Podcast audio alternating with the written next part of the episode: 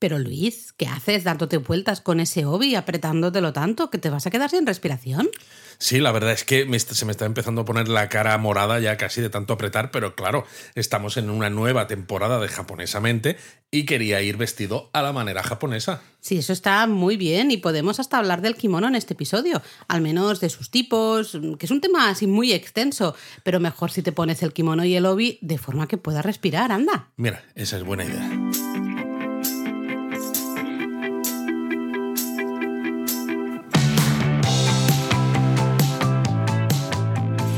Bienvenidos a Japonesamente, un podcast sobre cultura japonesa de Lexus producido por Japonismo. Oye, esto de que en esta temporada el teatrillo la parte cómica la esté llevando yo un poco más así. Pero como que tú, si, el que, ¿eh? si, el que, se ha apretado el kimono que no puede respirar soy yo, o sea, sigo siendo el, tonto aquí de los dos. no sé, no sé, lo estoy viendo un poco raro. Esto es como Mortadelo y Filemón, yo soy Mortadelo, ¿no? Además soy el alto y tú eres Filemón.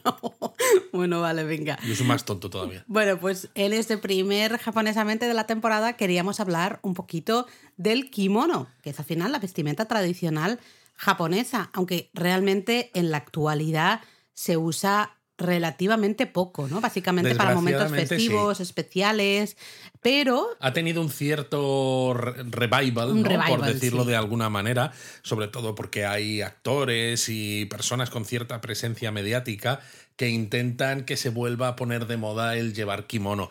Pero claro, llevar kimono no es tan fácil como parece, el fondo de armario que hay que tener tampoco no es, algo es algo complicado porque son caros y para poder llevar un buen kimono en la ocasión que lo requiere, porque luego lo hablaremos, y no sé si en este episodio o en otros episodios sobre el kimono. Hay mucho tema y a lo mejor tenemos que hacer más de un episodio. Totalmente, pero no todos los kimonos valen para todas las ocasiones. Entonces, claro, esto también genera más problemas, ¿no? Entre que las personas, muchas mujeres, sobre todo, que son las que más lo llevan, eh, no tienen ese conocimiento para vestirlo, no tienen ese presupuesto para comprar los kimonos. Bueno, y tenemos todos los accesorios, además, porque dices, no es solo el kimono, es todo lo que necesitas para vestir ese kimono. Totalmente. Eh, que, sin esos accesorios no puedes vestir kimono. Entonces eh, se complica un poquito la, historia, ¿no? Pero bueno, sí que nos gustaría hablar justamente de los kimonos, de su historia, de Totalmente. Usar, es algo, es algo muy interesante, eh, pero como decimos, ¿no? No, no, no, se, no se ve tanto, aunque en ciertas ocasiones, por ejemplo, pues ciertas festividades, lo vais a ver en algunos templos, santuarios, o claro, si veis geishas por la calle, ellas siempre visten a la manera tradicional, etcétera, o niños, por ejemplo, ¿no? En festividades como el Shichigo-san o el Seijin no Hi, el paso a la edad adulta, ¿no? También eh, se suele celebrar vestido de kimono, al menos cuando se, se acude a los, a los santuarios. Entonces es un tema que a mí me gusta mucho y recuerdo, ¿no? Cuando hablábamos hace años con la madre de tu amiga Yuko en Kagoshima, ¿no? Que se quedaba, ella le gustaba el kimono y tenía mm. un grupo de personas con las que se juntaba y vestían kimono, ¿no? diferentes kimonos en diferentes ocasiones. Y cuando empecé a hablar con ella de esto, se quedaba un poco sorprendida de que supiera de diferentes tipos de kimono y en qué ocasiones se vestían y esto, ¿no? Porque decía, es algo que normalmente los hombres no conocen mucho y menos encima si no son japoneses. Extranjeros, ¿no? Pero bueno, antes de hablar de kimonos, Luis, déjame recordarte que la editorial RBA presenta mitos y leyendas de Japón una apasionante colección de versiones novelizadas, eso sí, de historias tradicionales y costumbres japonesas. Pues sí, y me gusta mucho porque muchos japonistas nos preguntan a veces por mitos y leyendas de Japón. De hecho, acabamos la tercera temporada hablando precisamente de mitología japonesa. Y con esta colección de RBA vais a poder descubrir ese legado de emperadores y samuráis, de dioses, de espíritus sobrenaturales y de seres fantásticos como yokais y yureis. Entonces, en lugar de pedirnos a nosotros nosotros que hagamos episodios sobre yokais y estas cosas, pues os leéis mitos y leyendas de RBA y ya está. Ya lo tenéis ahí, porque es eso, es una fantástica edición con ilustraciones muy bonitas para descubrir pues ese Japón mitológico, ancestral, espiritual y como decía eso, eh, historias al final novelizadas, que sean es decir, adaptadas a los tiempos modernos para que todos lo podáis entender. Exacto, mitos y leyendas de Japón es una forma estupenda de conocer todas estas historias y mitos, una imprescindible si os gusta la cultura japonesa. Tenéis toda la información en mitosjapón.com. Pero bueno, Vamos a seguir con el kimono porque, claro, ya hemos hecho episodios. Oye, los, los yokais llevan kimono, Luis. Es que me, me lo pregunto yo, no lo sé. ¿De, Eh, de- de cómo van vestidos los, yo supongo? pues supongo que con ¿Habrá una algún- sábana, una sábana blanca, como los fantasmas. ¿Habrá algún yokai que esté relacionado con los kimonos? Segurísimo. Segurísimo. El problema es que no, no, no lo tengo yo muy controlado esto, ¿eh?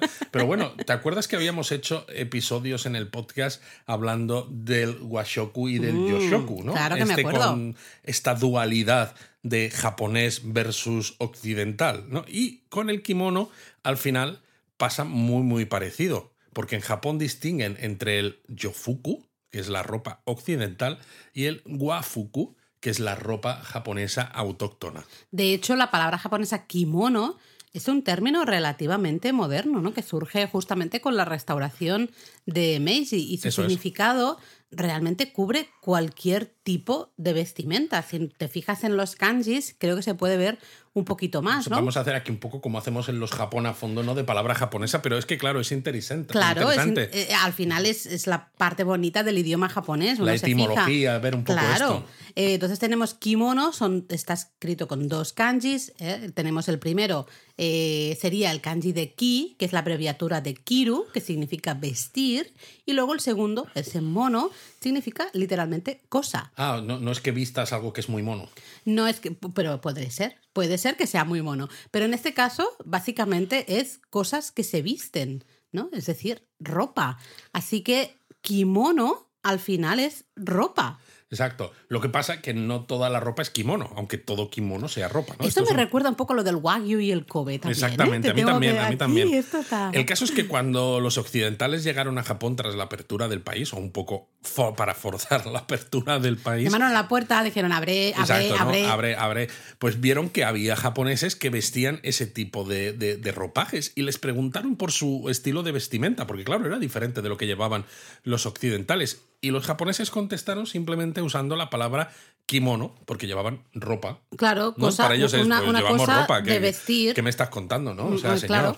un señor occidental, ¿no? mira que eres bárbaro, pues va a ser que va a ser, pues ropa. Pues claro. Y claro, hasta ese momento no se había acuñado ninguna palabra en Japón para definir su manera tradicional de vestir. Es decir, había palabras que definían ciertas prendas, pero no había un concepto de el kimono es esto. Porque claro, porque no era, lo que se vestía. Eh, kimono, pues eso, las cosas que se visten, es que no tiene, no que tiene nada más. ¿no? Entonces, pero claro, para lo- a los occidentales les llamó la, o sea, llamó la atención esa palabra. Uy, podríamos aquí hacer un episodio también del podcast, Luis, de términos y cosas que se romantizan y. Uy, y- esto me gustaría a mí, sí. Y se le añaden filosofías. Porque además dijimos que nos íbamos a meter en charcos en la cuarta temporada. Por eso lo digo, por eso lo digo. Pues bueno, el kimono es un- no es un charco, es un- ni- ni- no llega ni a charquito, pero es un poco eso, ¿no? De, ah, pues mira, pues vamos a llamar entonces a la- lo que sería la vestimenta tradicional japonesa, la vamos a llamar kimono, a pesar de que realmente kimono significa. Y a pesar de que ¿no? realmente hay diferentes tipos, con lo cual al Sí. final lo tendrías que llamar por el nombre de cada tipo, ¿no? No como kimono, porque no es eso, no es un único, eh, una no, y hasta prenda. realmente eh, unos vaqueros también serían kimono, porque es, es ropa, ¿no? No deja de ser ropa. ¿no? Eh, Pero pero, bueno, bueno, luego, claro, los japoneses también, aquí al mismo tiempo, dijeron, oh, vienen occidentales, queremos distinguir, ¿no? Entonces, pues lo que llevamos nosotros es la wafuku, ¿no? Las ropa.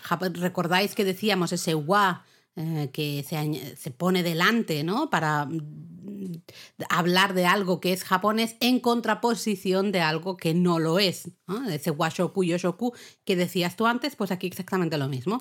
Tenías, eh, tenemos el wafuku, la ropa japonesa, frente al eh, yofuku, que sería la ropa de estilo occidental. Exacto. El caso es que la palabra kimono ya hemos dicho, ¿no? Surge en la restauración Meiji, pero realmente. Pero claro, la, vestimenta, es anterior, ¿no? Sí, sí, porque no iban, no iban en, en- en pelotas los japoneses hasta ese momento, evidentemente, ¿no? Entonces, en el periodo Jomon, ¿no? Que es hasta el siglo III antes de.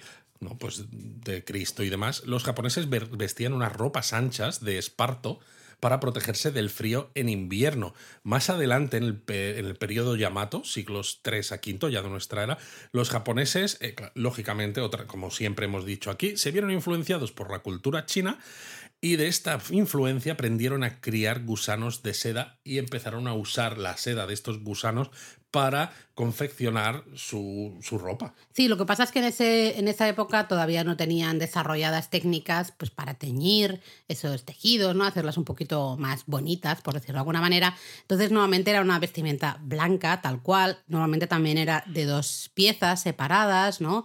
Eso es. Eh, sí que luego los comerciantes chinos de nuevo, ¿eh? la influencia de China, influencia china es en que es toda la creación de las bases tradicionales al final de la cultura japonesa, ¿no? Pero bueno, los comerciantes chinos pues introdujeron ropa de estilo lo que llamaban hanfu, ¿eh? que era de una única pieza y se considera que es un poco el origen o No, que tuvo mucha influencia. en el desarrollo del, del kimono. Sí, porque en los periodos Asuka y Nara, ya, ¿no? El Nara, por ejemplo, es del año 710 al 794. Siglo todavía sí. los japoneses seguían vistiendo dos piezas bien diferenciadas. Lo que pasa que entonces ya se conocían técnicas para teñir la seda y los diseños pues eran un poquito más coloridos y a menudo se vestían prendas adicionales en varias capas. Pero fue justo el periodo Heian, que es el momento, es el, eh, es el momento en que la cultura japonesa florece Totalmente. eh, a- al máximo. Siempre bromeamos un poco, ¿no? Que claro, en la corte Heian la gente está tan ociosa, tan abu- no aburrida, pero sí ociosa, tiene tiempo de hacer cosas, que hay un gran desarrollo de las artes, un gran desarrollo también de la estética, Total. del analizar qué es bello, qué no es bello, de buscar la belleza, ¿no? Se está buscando la belleza en, en las pinturas, en, las, ah, en los escritos, en las poesías, en la naturaleza, ¿no? Está to- todo el periodo Heian es un poco el de eh, contemplar y la búsqueda de la belleza. Totalmente. Y de hecho fue en este periodo cuando se desarrolla en Japón una técnica nueva para confeccionar estas prendas. Y esta técnica consistía en cortar piezas de tela de forma rectangular que luego se cosían juntas entre sí. Entonces, claro, los fabricantes de ropa o los que hacían la ropa no se tenían que preocupar por la forma del cuerpo de la persona que iba a vestir esa prenda, porque la talla iba a ser estándar para todos, ¿no? Simplemente pues te, te lo cerrabas un poco más y luego te lo atabas para que se mantuviera en su sitio. Y precisamente esta técnica es la que se sigue usando en la Qué actualidad fuerte. para hacer un kimono, ¿no? Es muy curioso. Además, también en este periodo las mujeres solían vestir una prenda blanca de así mangas pequeñas llamada kosode, que de hecho el propio nombre significa eso, ¿no? Mangas pequeñas. Y aunque originalmente era una prenda interior, quizá también pueda considerarse una especie de precursor ¿no? del, del kimono moderno. Totalmente. Porque se vestía con unos hakama, que es una especie de falda pantalón, así como por encima, o también una especie de, como de delantal, ¿vale? Por encima llamado mo. Y claro, todas las prendas estas de corte recto ofrecían muchas ventajas, ¿no? Y pronto se empezaron a imponer como prenda de uso común, porque eran muy sencillas de doblar Sí. y, total, eh, y esto hacía que fueran muy fáciles de guardar. Se podían además llevar en cualquier estación del año, porque si hacía frío, lo único que había que hacer era ponerse más capas. Bueno, lo que decimos siempre cuando los japonistas nos preguntan Exacto. ¿qué me voy a, ¿Qué me voy a llevar? Pues Hokkaido? capas. ¿Capas? O sea, es ¿Capas? decir, estamos recomendándote lo mismo que en el periodo Meiji. Exacto. Y No, en verano. Heian, Luis, Heian. Eso, Heian, perdón, perdón. Quería decir Heian, ¿no? Y cuando estás en verano, lo que puedes vestir es una única capa que encima esté confeccionada de tejidos más frescos. Bueno, ¿no? lo de por tejidos ejemplo, más gasa- frescos- Ya, bueno, En tejido fin, ¿eh? más fresco porque nosotros al final somos pobres, Laura. Pero si tuviéramos dinero, por ejemplo, un, un kimono de ro, ¿no? Que es gasa de seda, Sí. es, es- es- madre mía, es- eso, eso es casi como no llevar nada. De hecho, bueno, en esta corte Heian, esta corte imperial, se puso de moda en un momento dado empezar a vestir kimonos sin forro, pero de varias capas. ¿eh? Normalmente el número más frecuente, el que veréis más en, en pinturas o eh, cuando, por ejemplo, en el festival este de Kioto, el, El Jidai el Matsuri. Jidai Matsuri, no me salía el nombre, ah, que hay una representación de las eras, ahí podéis ver ¿no? todas estas, un poco todos los cambios del kimono y ahí se ve claramente ese Juni Hitoe. El ah, Junihito es clasiquísimo. Exacto, efectivamente, son y 12 capas. 12 capas. Y fíjate que en la intronización del emperador Lo. Naruhito en 2019, la emperatriz Michiko, su mujer, vestía un Junihito, ¿eh? Pobrica mía, eh, no se podía ni mover casi, parecía una muñeca. Bueno, esto demuestra precisamente lo que decíamos de lo ociosos que estaban en el periodo Heian, porque evidentemente vestir un Junihito eh, implicaba... No es práctico. no era práctico, necesitabas muchísima Sí. ayuda de Sí. gente para vestirlo, para hacer cualquier Para cosa. andar casi. Pero era muy estético, porque además, ¿no? aunque se llevaran muchas capas, todas las capas se veían en los extremos de las mangas y en el cuello. Es súper bonito, ¿eh? Claro, porque no, no es que digas llevo 12 capas, pero lo único que parezco es el muñeco Michelin, ¿no? Esto que vas ahí engordando, Claro, ¿no? Sino que todas las capas se ven. Y esto hizo que los japoneses empezaran a cuidar la armonía entre los diferentes colores de cada una de esas capas. Y esas combinaciones solían representar motivos estacionales o a la clase política a la que se pertenecía. Y claro, todo este sentido estético encaja muy bien con lo que tú decías de cómo era el periodo. Heian, ¿no? Era el momento en el que pensar en estas cosas. La estética, la búsqueda de la estética japonesa, ¿no? Ya hicimos un episodio del podcast también.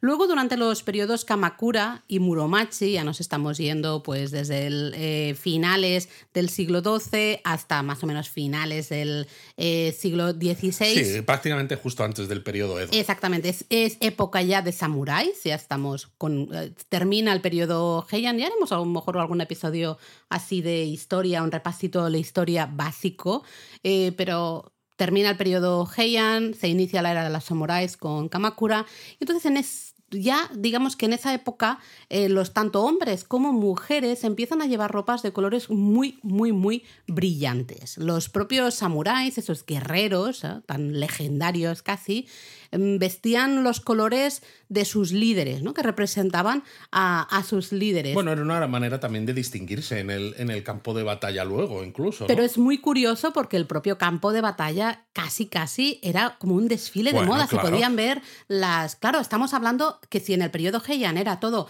la búsqueda esta de la belleza, la armonía, la naturaleza y todo esto, las eras eh, posteriores son eras de batalla, son eras de los samuráis. Pero Entonces, algunas cosas quedan. Ahí está, ¿no? Pero se busca eh, justamente el, el ir añadiendo cosas o el buscar las modas, cambiar cosas, diferenciarte de tus rivales, ¿no? La ropa puede servir mucho por eso y a veces bromeamos que los campos de batalla casi casi es eso, ¿no? Un desfile de, de moda. Sí, lo que pasa es que los, los samuráis en esta época de guerras no tenían ni tiempo ni paciencia para vestir las 12 capas del No periodo veo, no Heian. ¿no? Entonces la moda cayó en desuso. Luego, cuando llega el periodo Edo ¿no? y la Pax Tokugawa, eh, realmente los samuráis de cada señor feudal empezaron a identificarse por los colores y los patrones de sus uniformes. Mm. Al final, pues eso, cada dominio, que era como se de- denominaban las provincias del Japón de la era Tokugawa, pues tenía sus propios símbolos para distinguirse del resto y al final, pues los samuráis vestían ropas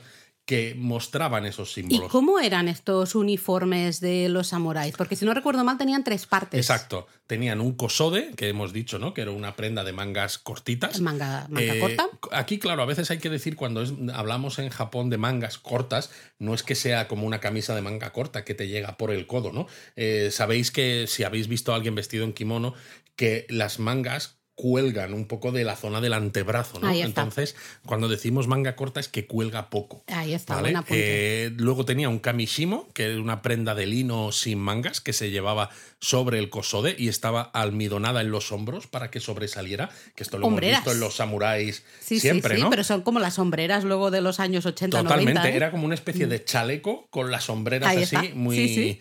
Muy, muy llamativas, y luego unos hakama, que eran la especie esta de falda pantalón, ¿no? Que es la, la- la imagen típica del samurái que Total. tenemos, vestido un poco, pues eso, a la manera de, de gala, ¿no? ¿no? No tanto con armadura, no para guerrear. Claro, tenemos estas tres, estas tres partes del uniforme. Al final es bastante, hay bastante ropa para confeccionar y ba- dan bastante juego. Se pueden usar diferentes técnicas, diferentes. Eh, estilos, diferentes maneras de decorarlo.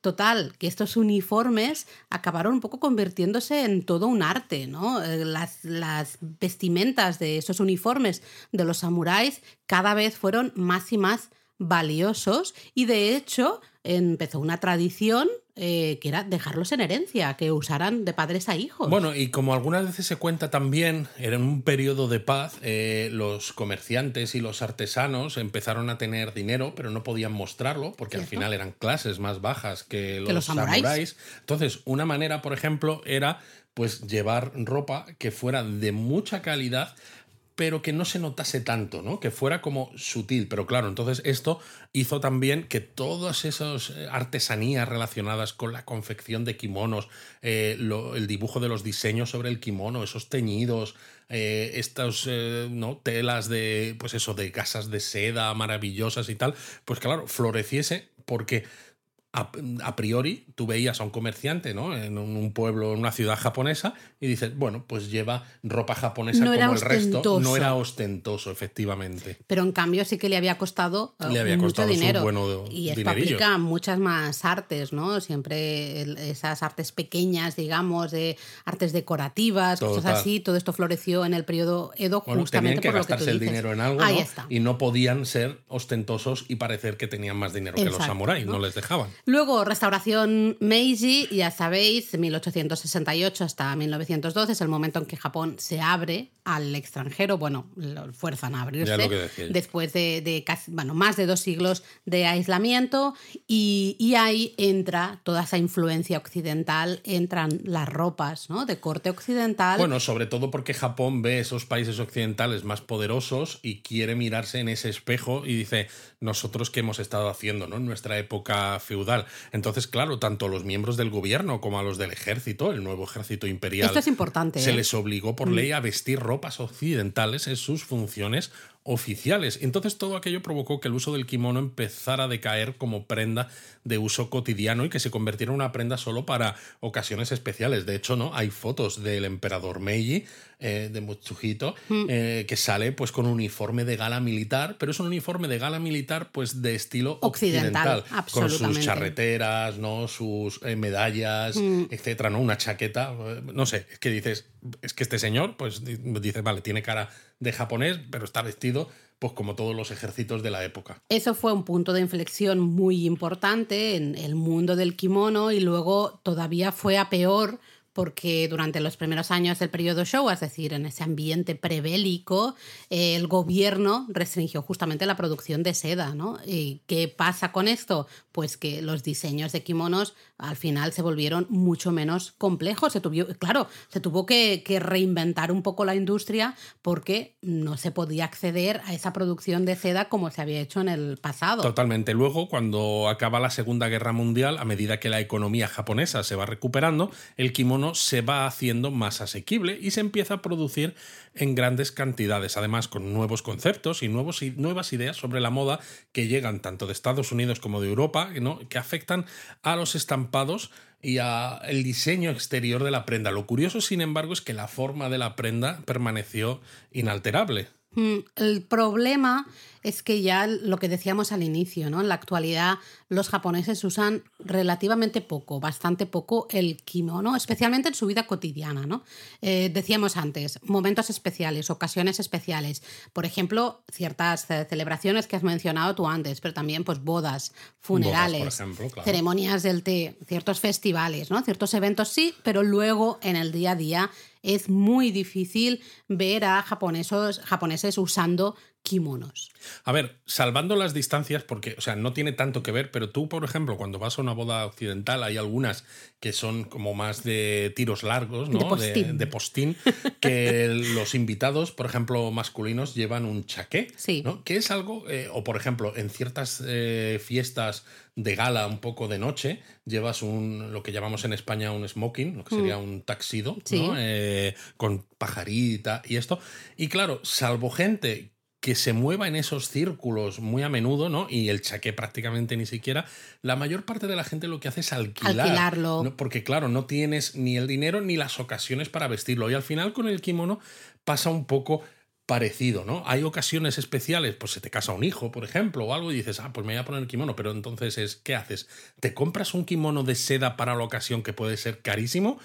O lo alquilas o a lo mejor te compras un kimono de un tejido nuevo, ¿no? Pues que sea, por ejemplo, yo qué sé, poliéster o algo y dices, claro, es que no es lo mismo. Bueno, en muchas familias hay uno, dos o tres kimonos, depende de la familia, claro, que van pasando, que van pasando de, generación, en generación y bueno, pues se va usando. Claro, lo que pasa es que los kimonos que pasan de generación en generación pueden ser muy valiosos por la seda, por el diseño que tienen y demás, pero cuando los ves, aunque la forma no ha cambiado mucho, sí que hay diferencias eh, a veces sutiles en cuanto a las hechuras de, en la zona de los hombros. Y hasta el propio eh, diseño, el porque propio diseño, aunque hay diseños etcétera. que evidentemente son clásicos, eh, ya hablaremos de ello, no sé si hoy nos va a dar tiempo, pero quizá en otro episodio podemos hablar de la influencia de la naturaleza, ¿no? Por ejemplo, pero bueno, se ve todo, ¿no? Un poco más. Pero bueno, no todo es tan negro, ¿eh? es verdad hombre, que... no. Eh, se usa poco, pero lo que decíamos, uno va paseando por Kioto, por ejemplo, y entre muchos turistas que están adoptando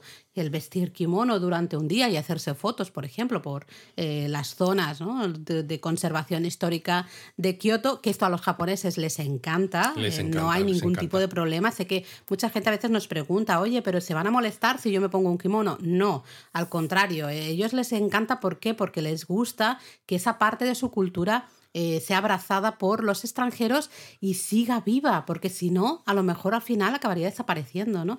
Y vemos también en, a veces en premios, en, en ciertos eventos, hasta a nivel internacional, actores, actrices que se ponen kimono para recibir un premio, por ejemplo, me parece maravilloso. En algunos casos no hemos visto, por ejemplo, a Guri Shun vestir kimono con, con- con sombrero. Sí, ¿no? Un sí, sombrero sí. de estilo occidental. Bueno, que es una porque mezcla va muy bien. Muy peculiar. Y hay, por ejemplo, cosas curiosas, como un diseñador japonés llamado Yotaro Saito, Oh, que usa tejidos como tela vaquera o denim Sí. para confeccionar kimonos, ¿no? Que es una manera de, bueno, de mezclar influencias De estar al día de, también. estar, un de estar al día, sí, sobre todo eso, que a veces es el problema un poco con la visión que tenemos de lo japonés y a que a veces les, les pasa a ellos también, quizá por tanto como han asumido ¿no? nuestra visión orientalista de, la- de su cultura.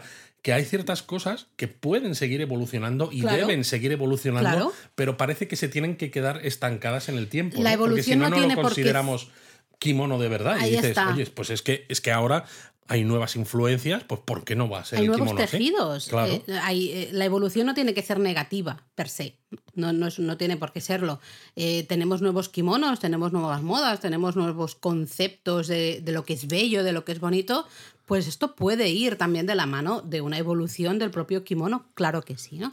Bueno, em, nos estamos enrollando muchísimo. Ya, pero es que es un tema que, que a mí me gusta mucho, porque Ya, además todo lo que nota, implique con te- temas históricos me encanta. ¿Quieres contarnos un poquito? Porque lo has dicho, hemos dicho antes, ¿no? Cuando se empezó a hacer el kimono, lo que ya llamamos kimono, de eh, por partes, ¿no? Decías todo partes, Sí. así rectangulares. ¿Quieres explicar un poco cómo se hace un kimono? Vale, pues el método que se usa es eh, cortar un tan de tela en ocho partes. Y diréis, ¿qué es esto del tan de tela? Pues el tan, ¿no?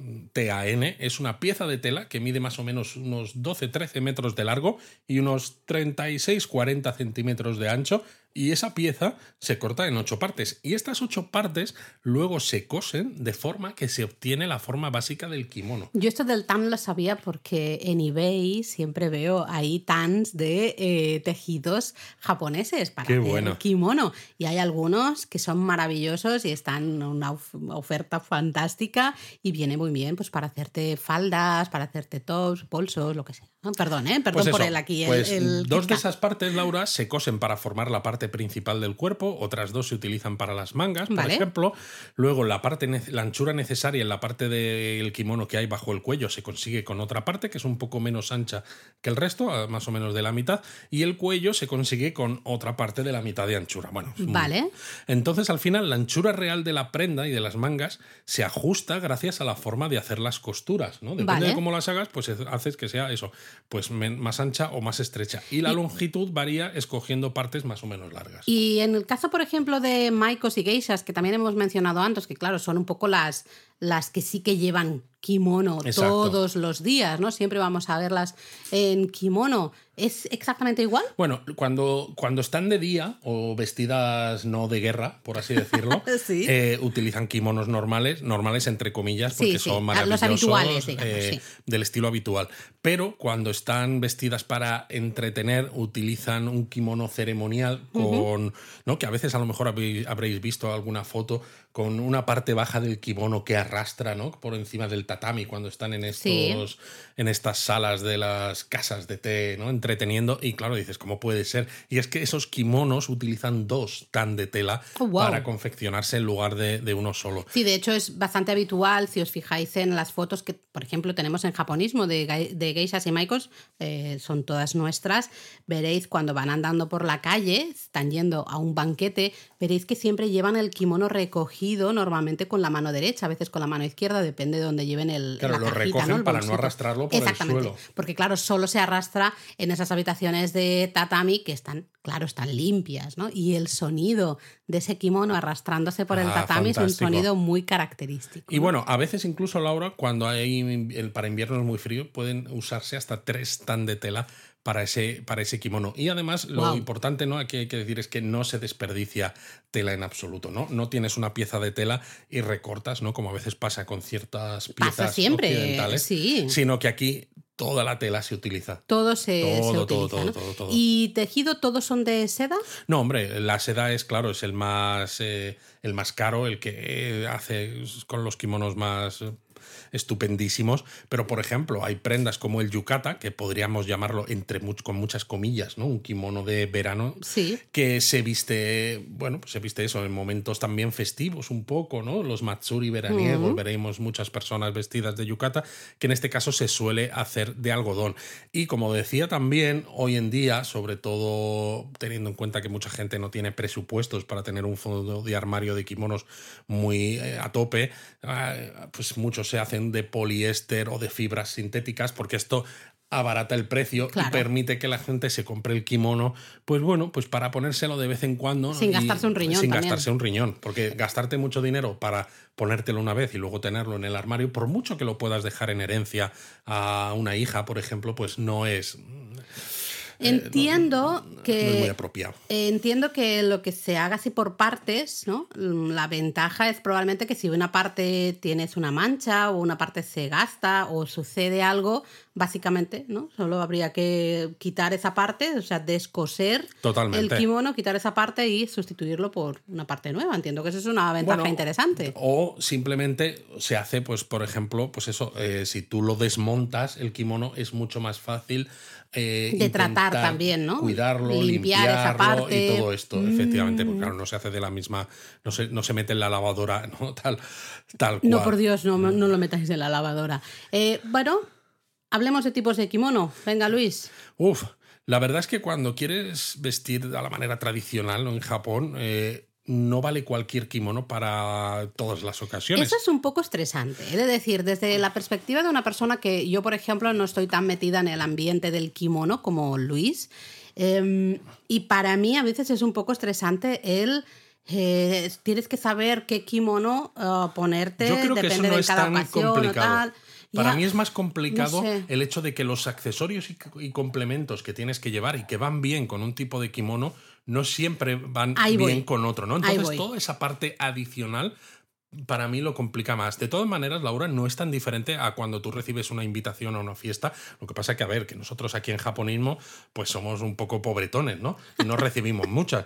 Pero si a ti te dicen, ¿no? Eh, vestido largo Sí. o cóctel Sí. de noche, no sé cuánto. Pues tú- Bueno, yo también me muero. Porque claro, yo también me muero porque eh, no sé a qué se refiere cada cosa. Me voy a. Google y digo, ¿qué significa Exacto. mm, Pero en también- invitación cóctel? Exacto, pero también existen diferentes tipos de, ¿no? Si vestido largo, que si Sí. vestido corto Sí, y tal, sí, en cierto. diferentes tipos de situaciones, ¿no? Pues con el kimono, salvando las muchas distancias, pasa un poco eso, ¿no? Que no todos los kimonos valen para todas las ocasiones. Vale, pues empecemos. Venga, el más formal. ¿El kimono más formal cuál sería? Pues el kimono más formal sería el que se llama tomesode, que es uno de los que vais a ver más frecuentemente en bodas japonesas. Cierto. Si estáis en Tokio, por ejemplo, y os acercáis un domingo al santuario Meiji, Mm. es muy frecuente ver bodas japonesas en el santuario. Sí, además las veréis porque cruzan lo que sería el patio, ¿no? La plaza Eso es. principal del santuario. Van primero toda la procesión, van primero hacia un lado y luego ya salen los novios también y van para el otro lado, ¿no? Hacen ahí la procesión. Exacto. Y el tomesode es el kimono más formal que pueden vestir las mujeres casadas. Lo que pasa que es muy caro y se viste en ocasiones, en muy pocas ocasiones y además muy formales, lo que hace que sea poco frecuente, ¿no? Porque que haya muchas mujeres que realmente tengan uno en propiedad. Em, los kanjis, ¿vale? Tomesode. Venga. Sí, el primero viene del verbo tomeru, que significa atar, y ese segundo, el sode, significa manga, ¿no? Esto ya nos lo es. vamos conociendo.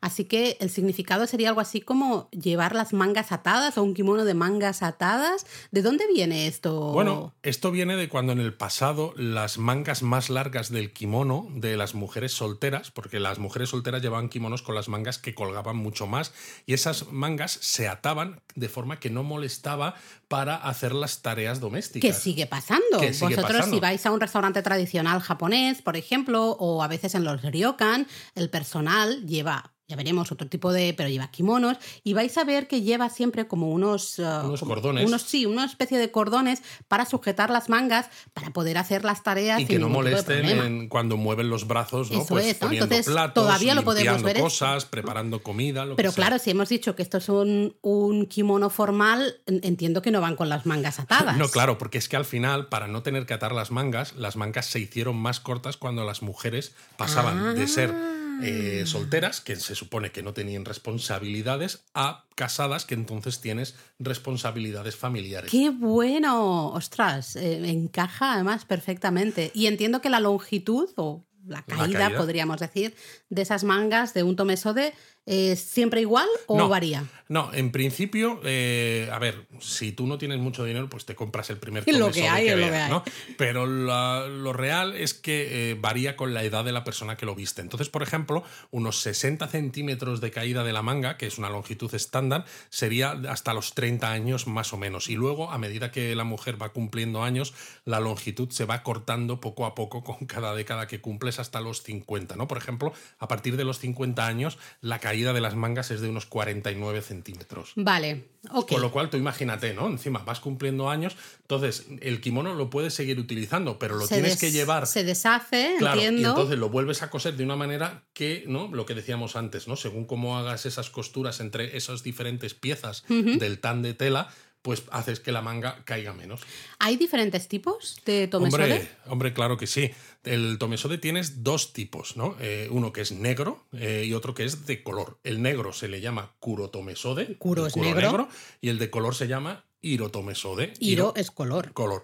Y la única diferencia es que en un caso es negro y en el otro puede ser de diferentes colores. Vale, o sea, ahí eh, esa diferencia más o menos la entendemos. ¿Y cuándo nos ponemos este kimono?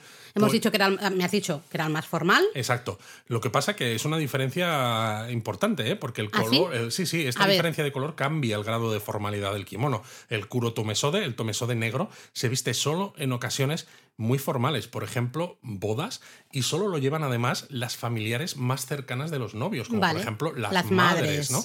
Porque además el kimono, el kuro tomesode, lleva cinco blasones familiares, ¿no? Los kamon, que indica eh, pues, tu apellido, por así decirlo, la familia a la que perteneces, Es ¿no? un poco el Llevan- escudo, digamos. Totalmente. Entonces, cuando se llevan cinco blasones, se llevan dos en, el- en los hombros por delante y tres por detrás, ¿no? Uno en la zona de casi como de la nuca, ¿no? Más o menos en el centro, y otros dos también detrás de los, de los hombros, más o menos, por, por así decirlo. Pero, por ejemplo, el irotomesode eh, también se ve en las bodas. Lo que pasa que en este caso lo visten las amigas, Amigas, de los supongo. novios. Claro, efectivamente. claro, claro, claro. Personas que tienen una relación muy cercana, pero no son las madres. Mm, Entonces, si tú te vas a una fiesta formal, por ejemplo, ¿no? Eh, una ceremonia del té, por ejemplo, pues podrías a lo mejor llevar un irotomesode, ¿no? Pero no es lo más apropiado eh, para estos casos, porque es incluso el tomesode de color demasiado, demasiado formal. Y también es curioso, porque depende del número de blasones que le pongas ¿no? al, al tomesode de color, pues tiene más o menos formalidad. ¿no? Puedes llevar un, un blasón ¿no? en la espalda, puedes llevar tres o puedes llevar los cinco. Vale, entonces para más o menos distinguir un poco un tomesode, entiendo que deberíamos fijarnos primero en la caída de las mangas, ¿no? La longitud, ver que cuelgan poquito, si cuelgan mucho va a ser otro, otro tipo de, de kimono. Luego Te mirar el, el color, claro, si es especialmente si es negro ya vamos a probablemente saber que es un kurotomesode. Eh, si es otros colores, pues probablemente habría que fijarse quizá en los patrones, ¿no? En los, Esto es, en lo los más, dibujos. es lo más importante, porque al final todos los, los kimonos, ¿no? Hemos dicho que parte de toda esta artesanía es también los diseños que, que llevan, que se pintan a mano y demás. Pero claro, en un kurotomesode, en un tomesode al final, ya sea de color o negro, los patrones que hay en, en el kimono están solamente en la parte baja, por debajo de la cintura. Es decir, que de la cintura para arriba el kimono va a seguir siendo negro o de color. O sea, pero sin sólido. patrón, sin patrón, ¿eh? Eh, y luego, claro, el tema de los blasones que has comentado, que yo esto ah, hago una pequeña reflexión. Quizá esto es un problema, el tema de los blasones, problema entre comillas, porque claro, si tú quieres ir eh, mm, con un kurutomesode a la boda de tu hijo, por ejemplo, lo de alquilar un kurutomesode es complicado porque evidentemente Es no va a tener los blasones de, de tu familia, ¿no? Quizá esto se debería relajar un poquito para que la debería, gente sí. justamente pudiera, ¿no? En- Totalmente. eh, Supongo que debe haber en muchas familias, debe haber uno Debe haber que uno va y se lo van pasando. pasando, exacto. Pero lo importante sobre todo es eso, es fijarse en el diseño de los patrones. Si veis un kimono que tiene, por ejemplo, algún tipo de dibujo por las mangas o por la zona de los hombros o algo de esto, dices, a lo mejor todavía no sé qué tipo de kimono es, porque todavía no he escuchado esa parte del podcast, pero ya sabemos que un tomesode no va a ser. Vale, y hemos hablado de la caída de las mangas. eh, me ha hecho gracia lo de, cla- claro, el tomeso de viene, ¿no? En su origen de atárselo de las mangas. Eh, hemos visto, estando por Japón, todo el mundo seguro que os habéis fijado, que hay un tipo de kimono que tiene unas mangas que caen mucho, muy largas. exacto. Ese es el furisode, ¿verdad? Exacto, este es un kimono formal también, pero en este caso para chicas y jóvenes solteras. Es decir, es el equivalente al tomesode en formalidad, Vale. pero para chicas jóvenes que no se han casado todavía. Me gusta el nombre porque eh, Fury, en este caso, viene de movimiento, aleteo, ¿no? Y luego, claro, eh, ya sabemos, el sode es el, el de mangas. Con lo cual, claro, tiene sentido. Si tú ves una niña pequeña, por ejemplo, correteando con un furisode, bueno, una niña pequeña, pero, ¿no? Correteando con el furisode, muchas veces va jugando con las mangas, las bueno, hace, las mueve, ¿no? Un poquito. Exactamente. Pero es que además se, sol- solía decir, Laura, que una muchacha podría, podía atrapar el corazón de un hombre en las largas mangas de este tipo de kimonos y las movía con gracia. Bueno, bueno, eso me parece que queda muy bien poéticamente, pero me parece un poquito pasado de historia, también te lo digo. Oye, El- a veces las mujeres, por ejemplo, no utilizan la visión, ¿no? Su ropa para... Corta, corta, corta, que te metes en líos. Em, entiendo, colores bastante, entiendo, por aquello de la juventud, probablemente colores y patrones mucho más brillantes. Bueno, ¿no? Mucho imagina la diferencia entre una geisha y una Es lo que estaba pensando. Es lo- justo estaba pensando eh, en eso, ¿no? Que eso, eh, eh, yo ese, eso sí que lo controlo más que el, que el kimono. Eh, ¿Hay tipos de furisode diferentes? Pues sí, hay tipos según sea la longitud de caída de las mangas. Vale. Porque tienes el ko furisode, que es pequeño, ¿no? Entonces la caída de las mangas es de unos 85 centímetros. Tienes el chuburisode, que la, la caída de las mangas es de longitud media, unos 100 centímetros, es el más común. Y luego tienes el oburisode, donde las mangas caen unos 114 centímetros, que más o menos cuelgan hasta los tobillos, ¿no? Bueno. Y suele recibir el nombre, el oburisode, también de honfurisode. como Ah, el sería furisode de verdad. El furisode de verdad. El auténtico. Sí, ¿no? claro. Eh, entiendo que este furisode se viste también en ocasiones formales, especiales, como por ejemplo, a ver, entiendo una boda. Por ¿no? ejemplo, Sí. en una boda, por ejemplo, si eres familia de la novia y sigues estando soltera, pues te vas a poner un furisode. Que eso me parece un poco chungo, porque Es imagínate que, que, a ver, yo entiendo que las cosas van cambiando y entiendo que si ahora una mujer de 30 años sigue soltera, en Se muchos casos ya no se pone un furisode. ¿no? Porque claro, es un poco de meter el dedo en la llaga si es que la señora se quiere casar, si la chica no se quiere casar, me parece Sí, estupendo, hay ¿eh? ciertas cosas que cambian un Pero poco, que se ve, claro. porque al final un furisode va asociado también a una cierta juventud. Exacto, ¿no? Se ve como muy joven. Eh, vale, año nuevo, entiendo también, en el pasado, supongo, ¿no? Ciertas celebraciones así importantes. Vale. Totalmente. eh, y luego las maicos llevan un tipo de furisode al final, Ajá. ¿no? Que por eso te decía, porque al final las maicos son como chicas muy jovencitas, ¿no? Todavía muy inexpertas. Eh, que llaman mucho la atención. Entonces, eh, si te fijas en la caída de las mangas del kimono que llevan las maikos, pues es la del Furisode. No te voy a preguntar sobre obis, diferencias en los obis No, y guau. demás, porque esto yo creo que lo vamos a dejar para, Mm, para lo- otro sí, episodio. yo lo- yo lo Así que yo te voy a preguntar por un kimono un poco más versátil, porque estos dos que me has contado ahora son más formales. Vale, entiendo que necesitamos en la familia que haya uno al menos para poder usarlo, ¿no? Pero yo quiero un kimono formal, pero un poquito más versátil. ¿Qué me Bueno, puedo poner? Entonces yo te propongo el homongi, que es eh, ropa de visita, ¿no? Oh. Es el nombre, o sea, la traducción de sus Sí. kanji, y que es uno de los kimonos más versátiles que hay porque sirve para muchísimas ocasiones. Es un kimono formal, pero no tanto para como para que parezca que vas Muy elegante, ¿no? excesivamente elegante, ¿no? Vale. No vas pasada de, de elegancia. Entonces suele ser el tipo de kimono más típico, o solía ser, porque no se visten tanto, ¿no? Los kimonos hoy en día, como hemos dicho, cuando ibas a visitar a alguien, ¿no? Entonces de ahí, de ahí su nombre, ¿no? Kimono de visita. Eh, las mangas, entiendo, poca caída. Poca caída, exacto, Vale. se puede encontrar de cualquier color Vale. ¿Y Eh, lleva blasones en este caso? Pues lo normal hoy en día es que no tenga blasones. Cuando Vale. era más frecuente vestir de kimono, un homongi sin blasones, sin embargo, era casi impensable, ¿sabes? Porque se usaba en eso en ocasiones bastante formales, solamente un punto por debajo del tomesode. Pero hoy ya que no se viste tanto, no se suele llevar con blasones. Por ejemplo, si me quiero ir a un concierto, es un concierto especial y que me quiero poner guapa, yo creo que sería un buen kimono Sí, para claro, ponerme, claro, ¿no? claro. Un homongi. Evidentemente, si voy también a una ceremonia del té, también podría. También, también. eh, y cosas así, ¿no? De- de que cuando te quieres arreglar, quieres vestir kimono y quieres ir, lo que decimos, ¿no? Esta, no me gusta mucho esta expresión, pero es la que hay, eh, ir arreglada. eh, y con el, tome, el, el tomesode, lo digo bien, te pasarías de frenada muchísimo, es demasiado formal.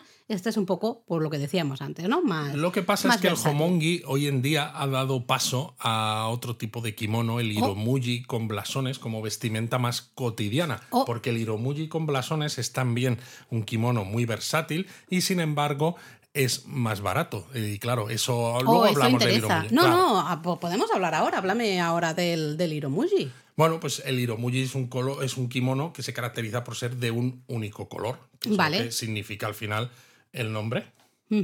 Y tampoco lleva ningún diseño tejido, teñido sobre el tejido, ¿no? Es O sea, que es un kimono de color. Es un, es un kimono de color, exacto, y Vale. ya está. Entonces puedes llevar, por ejemplo, un crepe de seda eh, raso o una seda cruda, por ejemplo, incluso. Entonces, claro, es, eh, es un tipo de kimono válido para cualquier situación formal, ¿no? Y se usa generalmente en ceremonias que marcan un cambio en la vida de, de una persona. ¿Y puede ser de color negro? Como el tomesode que hemos dicho, el kuro tomesode muy formal, las madres de las novias y eso. Aquí podría haber un hiromuji de color negro. Lo hay, de hecho, se llama mofuku y es Ajá. el kimono que se utiliza de funerales. Cuando, si Oh, tú te acuerdas, cuando vale. estuvimos en Nagasaki en el Shoro Nagashi, Sí. este festival de Obon, que precisamente es un festival de conmemoración ¿no? de las personas fallecidas de la familia, estábamos al lado de uno de estos, eh, de estos barcos que desfilan por la ciudad y aparecieron varias mujeres vestidas con un kimono mofuku, un Ujú. hiromuji solo Sí, de color negro, sí. porque eran las familiares ¿no? de la persona que tenía la Y- foto en ese barco. Y claro, entiendo que un, un kuro tomesode es como muy bonito y muy formal para un evento como un funeral o un, un luto, eh, que, que lo que quieres es algo mucho menos ostentoso, entre comillas. No, No, y sobre todo porque el tomesode, el- los accesorios tienen color Mm. y estas cosas, mientras que en este caso el obi y los accesorios son también en negro. Vale. Antes querías hablar también del tsukesage. Yo te he dicho, no, no, ya que estamos aquí Sí. con el hiromuji, hablemos del hiromuji, porque entiendo Bueno. que el tsukesage está perdiendo un poco de fuerza en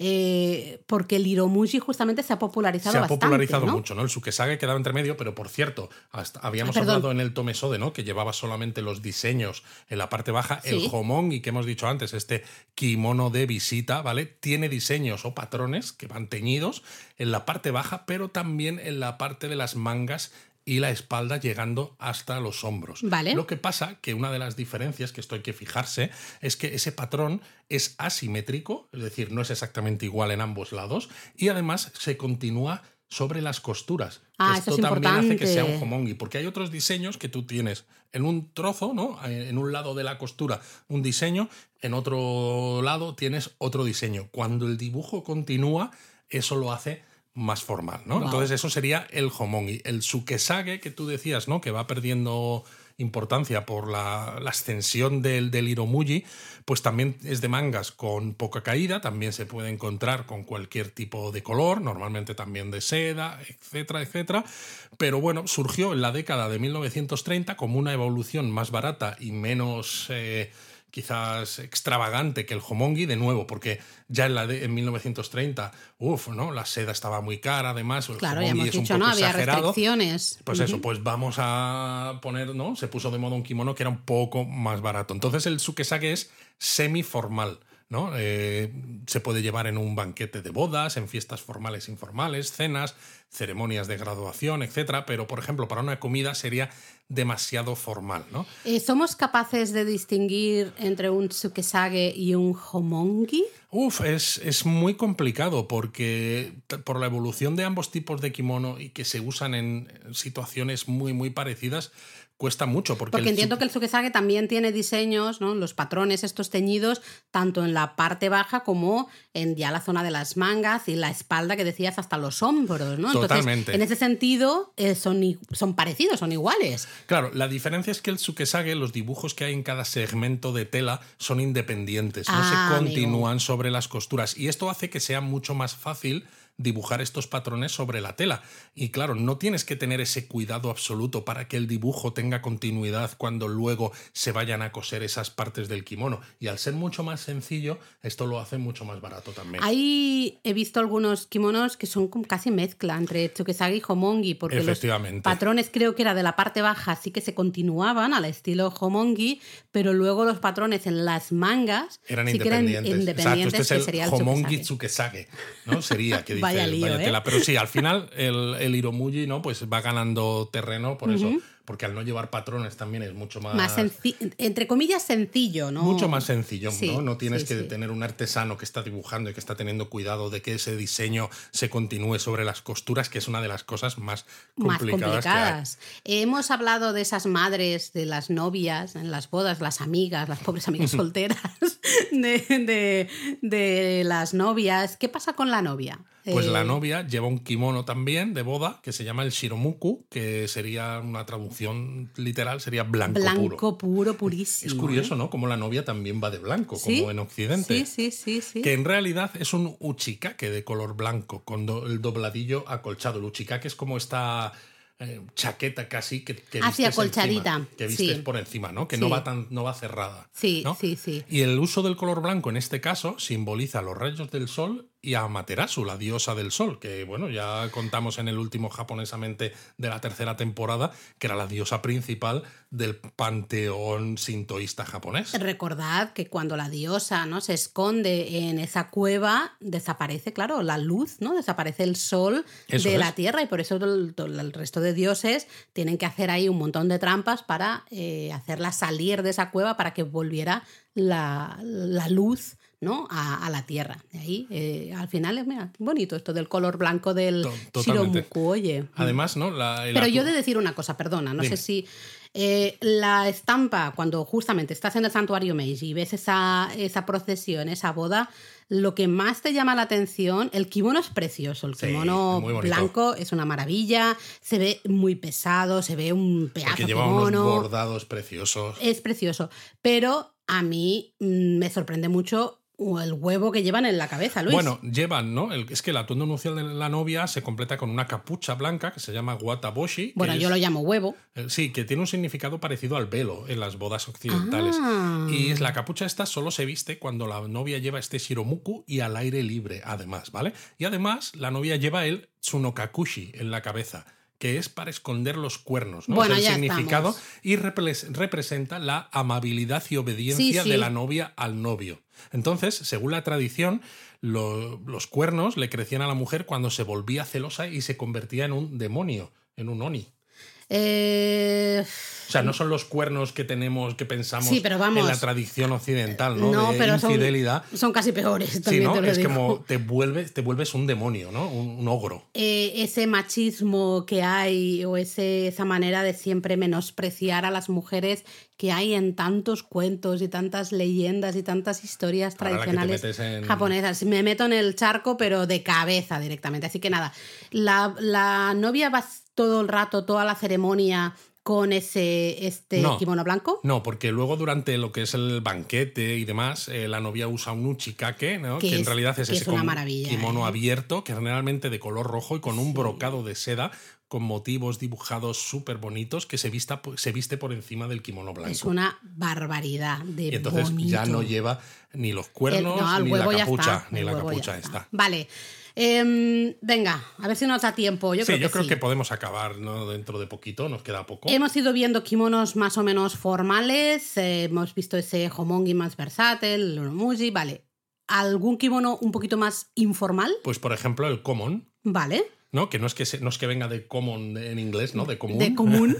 Pero es un kimono generalmente informal que suele tener un pequeño patrón que Bueno. se repite por todo el kimono. Ko es pequeño y el mon sería el, el dibujito, ¿no? Patrón. Eh, exactamente, Sí, ¿no? sí, esto, sí. esto es. Entonces, este kimono, el common, ¿no? Escrito con K.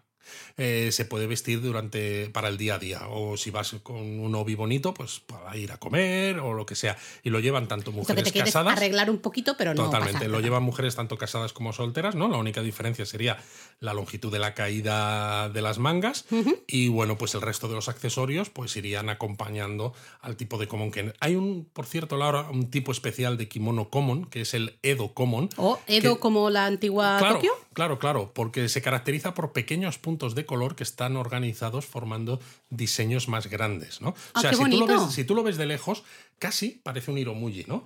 Porque, Ajá. claro, de lejos eh, esos patrones que, que, que se- que llevan casi desaparecen a la vista, ¿no? Entonces parece un, un kimono de color sólido. Pero cuando te acercas, ¿no? Ves todos estos pequeños patrones y la técnica de teñido de este kimono, del Edo Common, se originó entre los samuráis del periodo Edo.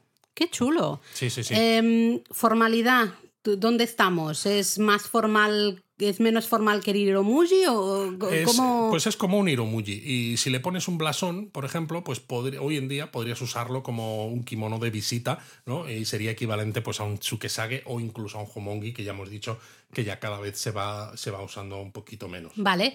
Y antes has hablado del yukata. Has dicho, ¿no? Un kimono así de verano, has mencionado de algodón. Yo creo que el yukata es el kimono que muchos japonistas pues eh, van a poder probar y van a poder ponerse en un viaje a Japón. Sí, en realidad no es exactamente un kimono como tal, ¿no? Porque es una prenda sin forro que se hace de algodón o fibras vegetales y se utiliza cuando hace más calor, ¿no? Pero bueno, también hay kimonos que llevan tejidos sin forro y muy vaporosos que sí que se usan en verano. El yukata realmente significa ropa de baño. Exactamente, es lo que iba a decir y, y de hecho es un poco en los ryokan es- os lo vais a encontrar como si fuera un pijama, pero también para ir a los baños termales. Lo nosotros siempre recomendamos, si vais a ir al onsen, poneos el yukata, porque luego tras salir del onsen, que tenéis la piel así toda calentita y demás, Ponerte unos pantalones vaqueros es te terrible. mueres, es que no, no entras ahí en, No en tu ropa, es horrible. En cambio te pones el yukata Y es y fantástico. vas...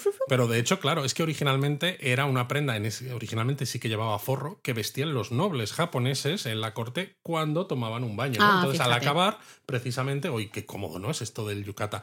Luego lo empezaron a usar los samuráis y luego el resto de la población, ¿no? Como muchas cosas en Japón, primero empieza la corte y luego y va, va yendo, bajando, va va yendo hacia abajo hasta que lo- todo el mundo lo, lo hace, ¿no? Evidentemente hoy pues ya se usa para muchas más ocasiones que solamente al salir del baño, Por cierto, déjame hacer un comentario Dime. muy absurdo, pero hablando justamente del uso del yukata para al salir del baño eh, con ropa interior, que Claro. os veo, que a veces hay ahí dudas. Eh, cuando vais al onsen, Sobre todo cuando no estás muy acostumbrado a llevarlo, que te lo vas a atar de una manera que queda un poco abierto, ¿no? Eh, puedes hacer que se vea de todo. El elefante. Con lo cual, Em, ropa interior. Ropa interior siempre, eh, se lleva con ropa interior, hasta si solo vais al onsen y luego volvéis a vuestra habitación con ropa interior. Y ya luego, evidentemente, tenemos esos yucatas que se usan y lo vais a ver mucho si viajáis a Japón en verano, sí que se ve bastante más que el kimono de todos estos otros tipos de kimono que hemos mencionado, que son los yukata para los festivales de verano, por ejemplo. Por ejemplo, Y exactamente. ahí, evidentemente, todos van con ropa interior. ¿vale? Ahí sí que no cre- creo que no hay duda. Sí que he visto muchas dudas a veces cuando la gente va al onsen, que Sí. dice, pero esto entonces, ¿cómo, qué, qué- cómo va? Pues te pones Totalmente. tu ropa interior, te pones el yukata, te vas al onsen. Y se nota que el yukata es mucho más informal porque también se viste con obi, ¿no? Que es este cinturón que ayuda a mantenerlo un poco cerrado a la altura de la cintura, sí. que en el caso del obi es un eh, en el caso del obi, en el caso del yukata es un obi de estilo hanjaba, no hemos hablado todavía de los obis, pero Ya hablaremos. pero es un obi de la mitad de anchura que un obi normal, ¿no? Es decir, Mm. Más es mucho más fácil que una persona sola se lo pueda atar sin tanto problema, porque claro, también es un arte el, Bueno, el hacer nudos de obi. Eh, de hecho, ya hablaremos, porque hoy ni o no, es imposible, no nos da tiempo, pero creo que en el, a lo mejor dentro de unas semanas podríamos hacer un, un episodio específico del lobby, accesorios del kimono y demás. Pero claro, lo bueno de los yukata en la actualidad es que en muchos casos te venden ya para, no solo para turistas, ¿eh? para los propios Exacto. japoneses, las propias japonesas que en muchos casos no saben hacerse bien el, el lacito del lobby o se estresan hacerlo, o hay gente que no puede, ¿no? Físicamente le cuesta. eh, venden ya los obis preatados. Yo tengo uno, de hecho, aquí en casa y es maravilloso porque el lacito ya está y Ya tiene como exacto. un par de alambres, por decirlo de una manera, que bajan hacia abajo eh, y se quedan escondidos debajo de lo que es la parte horizontal del obi y ya tienes el, el y ya lo lacito tienes, hecho. es que es- eso es muy cómodo. Así que eh, si vais a Japón eh, en verano, queréis participar de esos matsuri, de esos festivales japoneses y vestir vuestro yukata, que nosotros es una experiencia que siempre recomendamos, La verdad es que sí. Tenéis estos, tenéis packs de yukata que se venden con el, van con el bolsito, van con los zapatos, todo, por relativamente poco dinero, es una prenda relativamente barata.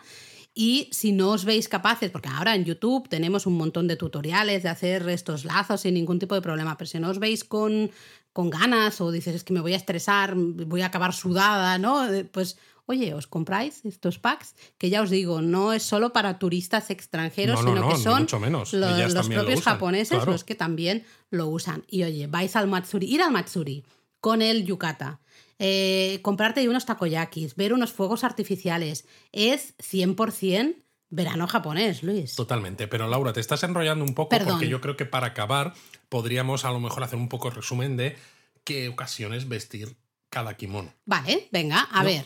Porque al final es eso, ¿no? Hemos dicho, hay una serie de eventos o situaciones eh, vitales en las que se suele vestir a la manera tradicional y que son al final pues la excusa para mostrar pues las inversiones que has hecho en El en- armario que tienes, ¿no? Total- Totalmente. Entonces, por ejemplo, la primera de las ocasiones es cuando nace un niño y se le lleva al santuario sintoísta para pedir que tenga una vida larga y próspera.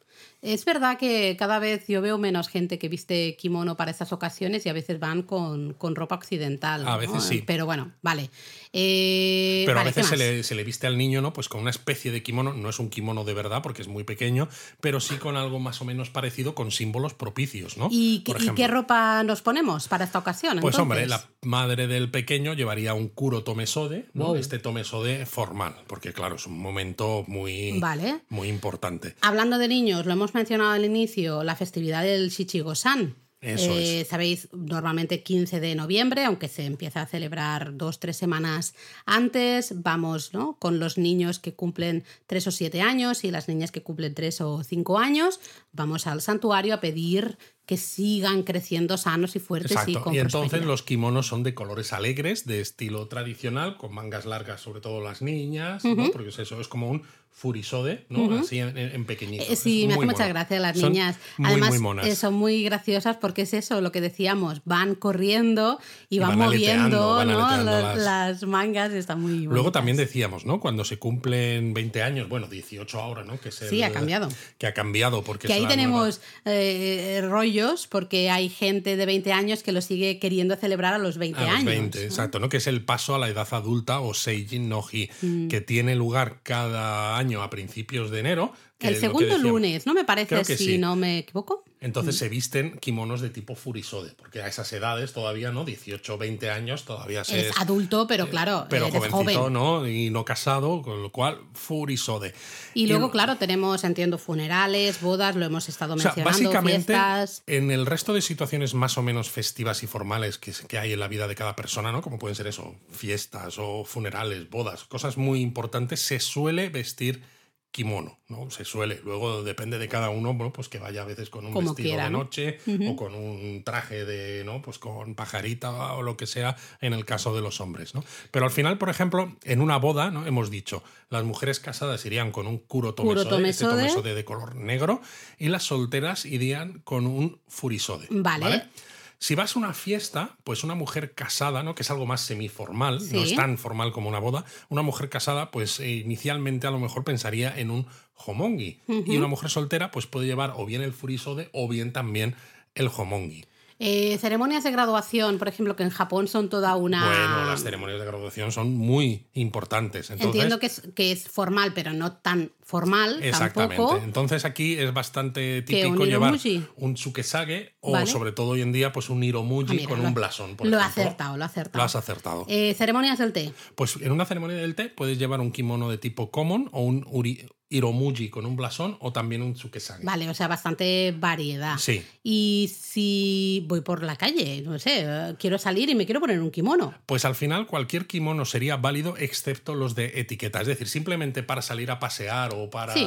¿no? Pues no te vas a poner nunca un tomesode o un, o sea, un kuro tomesode o un iro tomesode. A ver, ¿no? también es verdad que decimos nunca, pero imaginaros que yo quiero hacerme una sesión de fotos bajo los cerezos en flor. Pues a lo mejor sí que me apetece ponerme el tomesode porque es un kimono muy bonito. No, no, No, se, ¿no se no, vería bien. no. Ay, a mí estas cosas, ¿veis? A mí se estas vería. cosas me, mm, No me se vería bien. Normalmente para ir por la calle, de hecho, lo más normal sería usar un common. Vale. ¿vale? bueno, porque es eso, es el, es el común, es el Exacto. común. ¿eh? Funerales, hemos dicho kurotomesode. Exacto, Kurotomesode, pero totalmente blasones, ¿eh? negro, con cinco blasones y con todo lo demás negro, ¿no? Y- Pues que es el mofuku, sería un poco... Y entiendo que el luto, eh, el mismo kurotomesode. Sí, ¿no? lo que pasa que normalmente, bueno, a veces eh, para el luto el- lo que sería el, Ah, el, el. Ay, ¿cuál has dicho? el obiage o el obijime, que son algunos, eh, algunos accesorios que se visten sobre el obi, ¿no? Esta, como esta faja Sí. que se lleva en el centro, pueden llevar algunos aspectos en blanco, ¿no? Pero en general, pues va a ser todo negro, tanto el Vale. como los accesorios, etcétera, ¿no? Vale. Entonces, este iromuji negro con accesorios negros es el que se utiliza para funerales. Entonces yo creo que con esto más o menos hemos hecho un repaso a los diferentes tipos de kimono que hay y en qué ocasiones se visten. Nos queda montón de cosas Nos que queda decir hablar de de, kimono. te- de tejidos, nos quedaría hablar de los accesorios, empezando por el obi, que es una parte esencial para vestir el kimono. Nos faltaría, bueno, el, ri- todo el resto de accesorios. Podríamos hasta hablar un poquito de esas maicos y esas geishas, lo hemos mencionado aquí por encima, pero un poquito, ¿no? Podríamos sí. hablar también de la modernización del kimono, que lo hemos mencionado un, Muy así, poquito un al poquito al sí. inicio, pero podríamos hablar más de ello.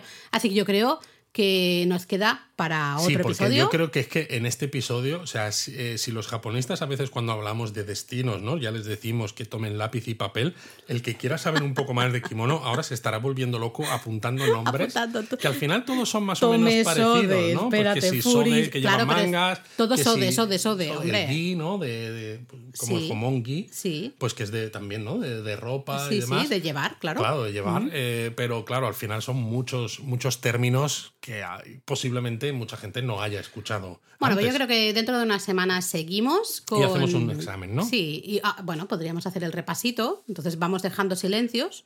A ver, ¿cuál es el kimono más formal? Dejamos un silencio para que la gente Ah, bueno, conteste puede y luego le damos la respuesta y luego que la gente nos diga cuántos ha acertado. Así que os toca estudiar para dentro de unas semanas que volvemos. No sé yo, Laura, si les pides a los japonistas que, que estudien, eh, igual que, dejan estoy- de escucharnos. Estoy en modo profesora, ya como yo he empezado las clases, estoy en modo profesora y, y ya es, toca estudiar, toca repasar, llevarlo al día. Toca repasar. Sí, señora. Bueno, pues seguiremos hablando del kimono en unas semanas. Mátane. Matanet.